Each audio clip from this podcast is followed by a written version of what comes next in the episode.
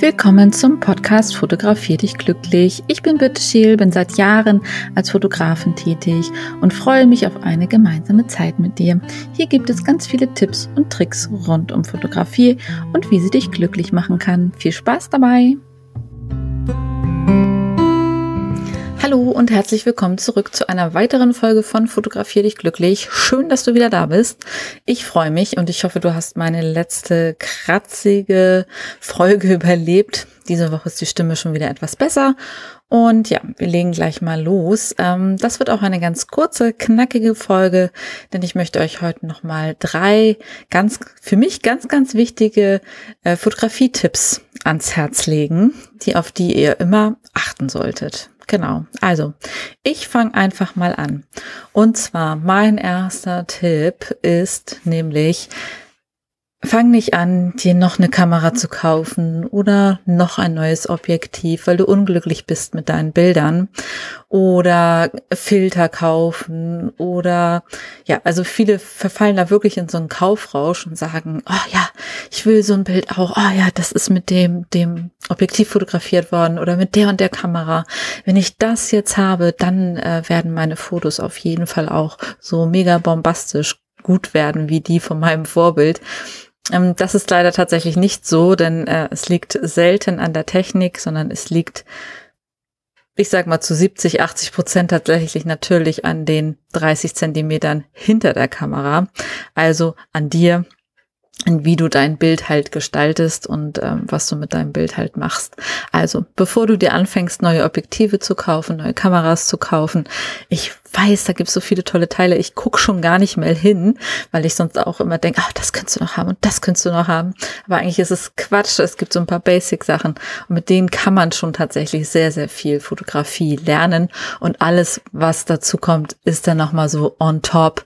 Aber ja, das Wichtige ist einfach, dass du dahinter lernst zu fotografieren.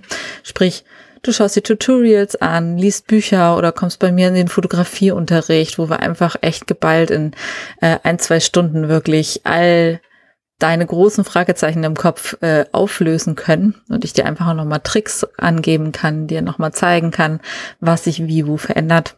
Habe ich jetzt auch gerade wieder gehabt. Es hat sich wieder sehr, sehr, sehr viel Spaß gemacht und es ist halt echt super schön zu sehen, wenn einfach diese Aha-Erlebnisse dann auch dabei passieren. Aber das Internet ist voll von Fotografietipps und von Tutorials. Also ähm, ja, vor allen Dingen das Aller, Allerwichtigste ist wirklich üben, üben, üben, üben.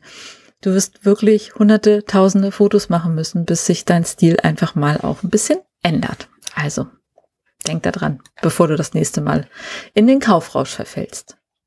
Mein zweiter Tipp an dich ist, das sage ich ständig eigentlich in diesem Podcast, seht zu, dass du wirklich eine gute Perspektive findest und komm einfach mal raus aus deinem, ich wollte schon sagen Schneckenhaus, nein, aus deiner Komfortzone und versuch einfach mal eine andere Perspektive.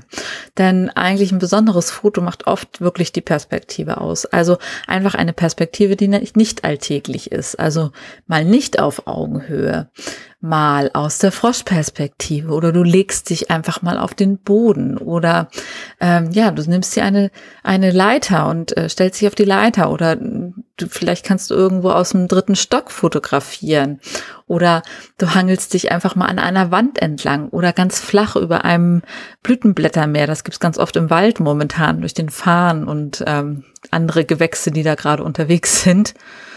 Ähm, ja, vielleicht auch einfach mal auf den Kopf die Kamera halten und oder mal ganz, ganz schräg. Also wenn schräg, dann sowieso immer ganz, ganz schräg und nicht nur ein bisschen schräg.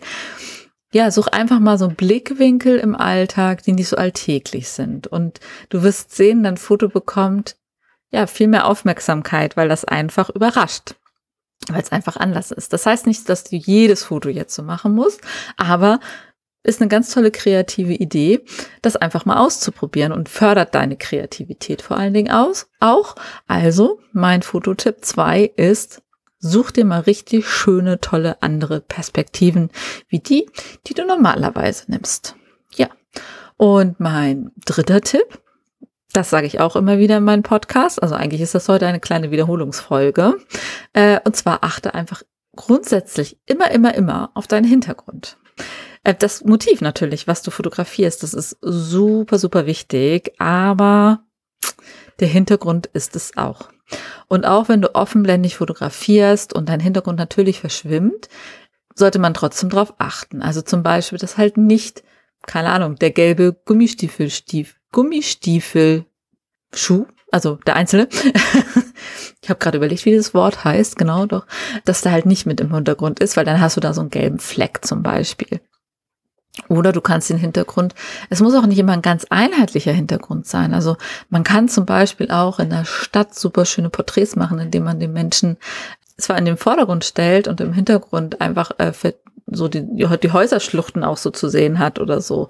Oder ähm, ja, verschwommen halt auch die Häuser sind. Auch das geht. Also es muss nicht auch immer dieser absolute Einheitsbrei sozusagen im Hintergrund sein, aber achte einfach darauf, dass keine Störfaktoren zu sehen sind. Also dass einfach nichts dabei ist, was von deinem Motiv so richtig ablenkt. Also dass alles in einer Harmonie bleibt.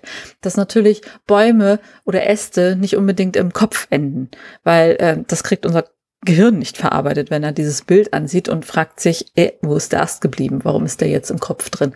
Dass der Mensch natürlich nur davor steht und der Ast dahinter längs geht, das registriert unser Gehirn leider meistens oft nicht. Genau, also denke mal daran, will ich das, was im Hintergrund ist, auch mit in meinem Bild haben? Ist das wichtig für meine Bildstimmung oder für, für meine Aussage vom Bild? Ähm, und reduziere einfach diesen Hintergrund auf das Wesentliche.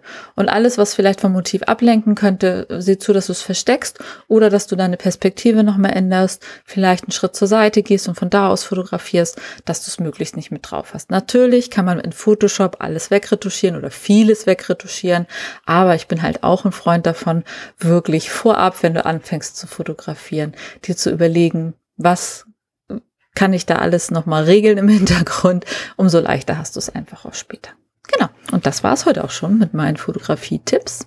Ich danke dir fürs Zuhören in dieser kleinen, schnellen Folge.